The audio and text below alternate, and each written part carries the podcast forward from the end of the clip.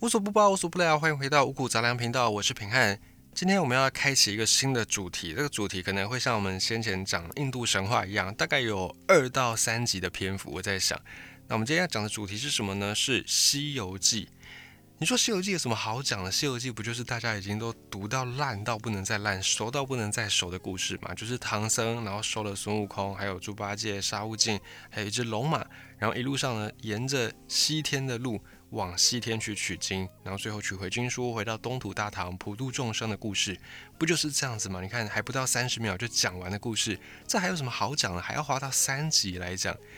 当然，我们今天要开这个主题，绝对不会是只有很简单的再把《西游记》的故事复述一次而已。我们当然是要去挑一些过去我们可能没有关注到的，或者是有一些新的角度，我们能够切入。如果你还记得《西游记》原著的故事，是原著哦，不是那个鸟山明画的七龙珠，也不是张卫健的如来佛祖、玉皇大帝、观音菩萨指定取西经特派使者、花果山水帘洞美猴王齐天大圣孙悟空的故事，而是原著《西游记》里面的故事。在原著当中呢，唐僧一行人经历过了九九八十一难，然后最后取得这个经书，回到东土大唐。而在历经这些劫难之前，就是快要圆满之前，最后他们有碰到。他们已经到了大雷音寺了，离取经只差最后一步，到了经书的所在地。然后他们到了大雷音寺之后，没有看到佛祖，看到的是佛祖座前的两位弟子，也就是两位尊者。这两位尊者，一位叫阿难，一位叫迦叶。这两位尊者当时候碰到唐僧来跟他们取经，然后这两位尊者呢就跟他说：“诶，唐僧，你这样一路迢迢来到这里，那要来跟我们取经哦。”我们要收一点红包，我们要点人事。堂堂佛祖座下的弟子，而且还是在大雷音寺，在佛祖的管区里面，这两位尊者竟然公开向唐僧要来收红包、收礼物。佛祖不是主张六尘不染、六根清净、五蕴皆空吗？即便佛祖的弟子修为可能不像佛祖这么高，但是难道阿难跟迦叶这个佛祖座下两位尊者？他们的修为就低到这样子吗？低到竟然要收贿赂吗？碰到两位尊者来收贿，当时候唐三藏也懵了，他整个人也傻眼。可是呢，他又没办法拒绝这个两位尊者，他没办法当面的呵斥这两位尊者。而且一路上呢，唐三藏对佛祖的信仰是如此之坚定，碰到各式的劫难，他几乎都是相信说冥冥之中自有定数，自有安排。很多时候。不急唐三藏，但急死旁边的悟空、猪八戒等人。那这个时候，如此信仰坚定的唐三藏碰到两位尊者跟他索贿，他简直要哭出来了。他就只好很委屈的跟两位尊者回答说：“哎，两位尊者，弟子玄奘来路迢迢，东土大唐来，也没有准备什么太多行李，也没有多少盘缠，一路上都是靠着化缘来过的。这个时候，我们当然不可能准备什么红包来给两位尊者。”然后呢，两位尊者呢就笑着说：“好，好，好，你们想要白手传经，那就让你们得逞吧，就让你们行这个愿吧。”后来呢，孙悟空就看到这个状况啊，就赶快出面威胁两位尊者说：“哎，你们如果不把经书交出来呢，我要去告诉你们的顶头上司，我要去告如来佛祖，把状告到那边去。”这时候，两位尊者才悻悻然把经书拿给唐僧师徒。那唐僧师徒以为自己拿到了经书，功德圆满，要往东土大唐回归之路。结果在路上呢，碰到了燃灯古佛，他派出座下的一个尊者白熊尊者去夺取这些经书。经书在国夺取的过程当中掉落一地，唐僧师徒才发现他们拿到的是无字经书。这时候孙悟空非常愤怒，他就想，一定是两位尊者搞的鬼。拿贿赂拿不到，所以故意给我们这个无字经书。于是呢，他就带着唐僧去找如来佛祖理论，希望可以好好的惩戒底下两位失职的员工。这个时候，我们都以为如来佛祖应该会呵斥两位坐下的尊者，并且呢，对他们进行一些惩罚。可是，在原作故事当中，如来佛祖碰到来兴师问罪的悟空一行人，他就跟悟空说：“哎，大圣，你先别急。”我这两个尊者呢，要问你人事，要给你收红包的事情，我已经知道了。但是他们也没有错，因为经书确实不能够轻易的外传，当然也不能够让你们空手来拿。之前呢，我座下有一些僧人，他们曾经去到别的国家来讲经，讲这个经呢，只是为了保全那个国家人民平安，死者能够超度。我就得到了三斗三升米粒大的黄金。我那时候还跟这些底下的僧人说啊，你们真的是把这个经书弄得太没价值了。这样以后我们后代的僧人们要怎么样来经营为生啊？当时候我都尚且跟我座下的僧人这么讲，如今你们空手来取，所以我的两位尊者给了你们百本，也就是无字经书，它也是一个真经，只是是无字真经。这个对你们来说也蛮好的，也是一个 happy ending，因为你们东土众生愚昧不堪，痴迷不悟。只能够用这个无字真经来度化他们，所以如来佛祖在故事里面不但没有呵斥他的弟子，也没有要惩罚他所会的两位尊者，甚至还搬出一大套振振有词的说法，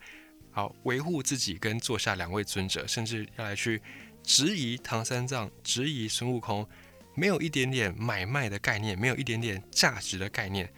讲到这个时候呢，《西游记》。开始被人家冠上说它是一部讽刺小说，于是有人就说啊，《西游记》就是在讽刺当时候的官场腐败不堪，当时候做官的人呢，大部分都要来索贿行贿，所以有人就说，《西游记》作者吴承恩他是故意要把这个情节写出来，一方面呢是要来讽刺当时候的官场不够清廉，一方面是要讽刺佛教，他想要讲的是很多佛教中人自称是佛的门徒的人呢。就在做着一些见不得人的肮脏勾当，所以有此一说，说《西游记》是讽刺小说。但是《西游记》里面为什么会突然有这个情节呢？如果你有去更加了解中国的一些历史，你就会发现，其实《西游记》会有这个情节，并不是空穴来风的。你要想，为什么一个外来的宗教佛教，它是一个传自印度的宗教，为什么能够在东汉传到中国之后迅速的生长呢？别忘了，在汉朝的时候。中国是独尊儒术，罢黜百家。当时中国的皇帝以及民间信奉的呢，都是儒教居多。在儒教之前，或者是在儒教之外，也还有所谓的道教、道家等等。这些本土的宗教为什么都没有办法敌过外来的佛教？佛教怎么有办法在中国快速的传播呢？其实这个事情稍微一想，我们就会发现它其实还是很有逻辑的。因为从汉朝到魏晋南北朝这几百年时间，中国土地上面战乱是不曾中断的。像是我们读来非常热血的三国时代，无数英雄豪杰背后却是一将功成万骨枯，不少黎民百姓都深陷在水火当中。爷爷打仗，爷爷死；爸爸打仗，爸爸也死；儿子打仗，儿子再死。很多人都是一家三代没有男丁存活的状况。这种战乱时代持续了几百年。当人们已经看惯了妻离子散、家破人亡的场面的时候，就会有那种厌世的感觉。这时候活在世上已经很艰难了，你没有办法再去依靠世界上的事情呢，让你感到有一丝的生机或希望，所以你就只能够把你的思想情感寄托在精神、寄托在宗教当中。可是对儒教、对儒家来说，儒家他们讲的是敬鬼神而远之。孔子说。子不语怪异乱神，所以儒教对于这些鬼神的事情是不谈论的，是一直去避免的，没有办法化解人民心中的那份寄托。那道教呢？道教它有点像是玄学，它自己有一套体系，可是呢，这个体系却不是那么样的严谨，逻辑上面没有办法自我圆融，而且呢，道教追求长生不老。本质上来说呢，他还是否定死亡的。他是希望用否定死亡、用长生不老这件事情来去解决生死的问题，所以他也没有办法从根本上去解决大家一定会碰到的生死离别的这种苦难。可是佛教呢？佛教不一样，佛教讲的是万法缘起，佛教自己的理论呢非常的严谨，而且能够自己自我圆融。佛教里面讲说四大皆空，然后又有所谓的轮回业报。你这一世会这么苦，是因为你前几世可能犯了很多的罪，不一定是犯罪，甚至佛教里面也不讲所谓的罪，佛教讲的是业，就是你所做的一切，并没有好或坏，你做的一切事情，它都会有对应发生的结果。所以你种什么因，你就会得什么果。你种了善因，你就会得善果；你种了恶因，就会得恶果。这样的一个说法能够自我圆融、自我圆通，也受到大家比较能够接受。而且呢，当时候大家活在世界上面，觉得未来没有希望。可是佛教里面的观点说，轮回或者是业报业障这个说法，让大家对于后世、对于来世有希望，所以他们愿意在这一世继续努力。也因此呢，佛教抚慰了当时候人民的心，传入中国之后，马上就在上层社会、上流社会先流行起来。在以前社会的达官贵人，他们相信佛教的这个业报啦、轮回的说法，害怕自己死后会坠入地狱，怕自己的子孙会误食恶果，所以这些有钱人、这些达官贵人纷纷的来信奉佛教，希望佛陀能够怜悯。而且呢，这些达官贵人还分封了很多的土地给佛道的门徒，也就是给和尚们，让他们去盖寺庙，或者是捐钱来让这些佛陀的子弟。能够获得供养，希望能够借此来消自己的业障业报。而就在这种佛教影响黎民百姓的心，再加上达官贵人推波助澜之下，佛教的影响力就如此的庞大起来。很多的历史上的皇帝甚至也都皈依佛门。那么佛教寺院的这些僧人，他们有着大量的土地，而且又不用纳税，因为他们跟官方的关系也蛮好的。所有的产出、所有的经济价值、经济活动都是归自己所有。而且出家人本身他们的生活又算是还蛮有规律的，不会太过奢侈，所以就导致他们赚的钱比他们花的钱多出非常非常非常多，每年都会有很多的剩下来的钱。那这些剩下来的钱呢，怎么做了呢？除了救济一些平民、救济穷苦百姓之外，大部分的钱呢，就把它放到民间去，当成利息来利滚利来收钱，这样。所以，与其说当时的佛教变成一个宗教组织，倒不如说他们更像是一个地方的财团。但是，变成财团难道就是十恶不赦吗？当然也不能够这样说，因为从现实角度来看，确实佛教它在营运上是需要金钱的。你说佛教这些门人、这些僧徒，他们整天就是学习佛法、打坐、讲经，也不种田，也不种菜，也不养猪，也不做什么事情，没什么经济生产力。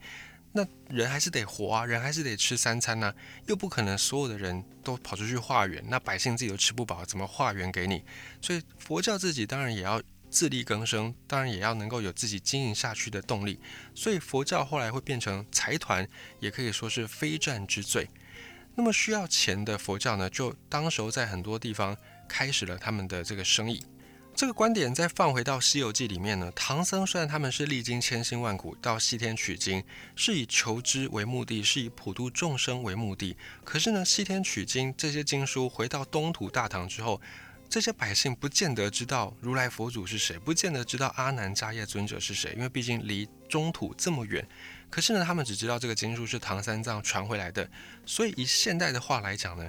西天取经这件事情。唐三藏他们取回经书，回到了东土大唐，那么就等于是取得了西天在东土大唐佛经的独家代理权、独家解释权。所以以如来的观点来看，哎，那你们取得了在东土大唐，等于是大中华区的佛经独家代理权，那你们付一些代理费，当然也是无可厚非的吧，也是必要的吧。而且今天会来取经的，并不是只有唐僧一人呢。如果每一个人来大雷音寺取经的佛祖，他们都轻易的就给他们这些经书，那每个人又都是空手来取，没有任何的回报的话，那难道大雷音寺底下的这些门人僧徒都不用吃饭啊？难道都要活活饿死了吗？所以考量到现实层面，当时候的佛教后来变成这种财团的感觉，也是无可厚非的。但是如果《西游记》这么样直接浅白的就把这个事情交代过去，就直接把历史因素引进来，然后告诉你说，哦，佛教的这群僧人变成财团是无可厚非的，是一定会发生的事情。然后呢，跟你合理化大雷音寺两位尊者向你收贿的这个行为，那大众一定不服嘛？你一定没办法接受，你一定也会觉得，哇，佛教好像没有那么样神圣，没有那么样的庄严。如果真的是这样子，那《西游记》就会变得俗不可耐。它又怎么样要成为中国古典四大名著，几百年来受到无数学子的追捧、拜读，甚至研究它的人不计其数呢？它如果真的这么样的俗气，它有没有办法获得这个今天这个地位呢？所以很显然，背后的原因应该另有其因，绝对不是像平汉所想象的这么样的简单。至于，背后的原因是什么？下一集五谷杂粮，我们继续分享。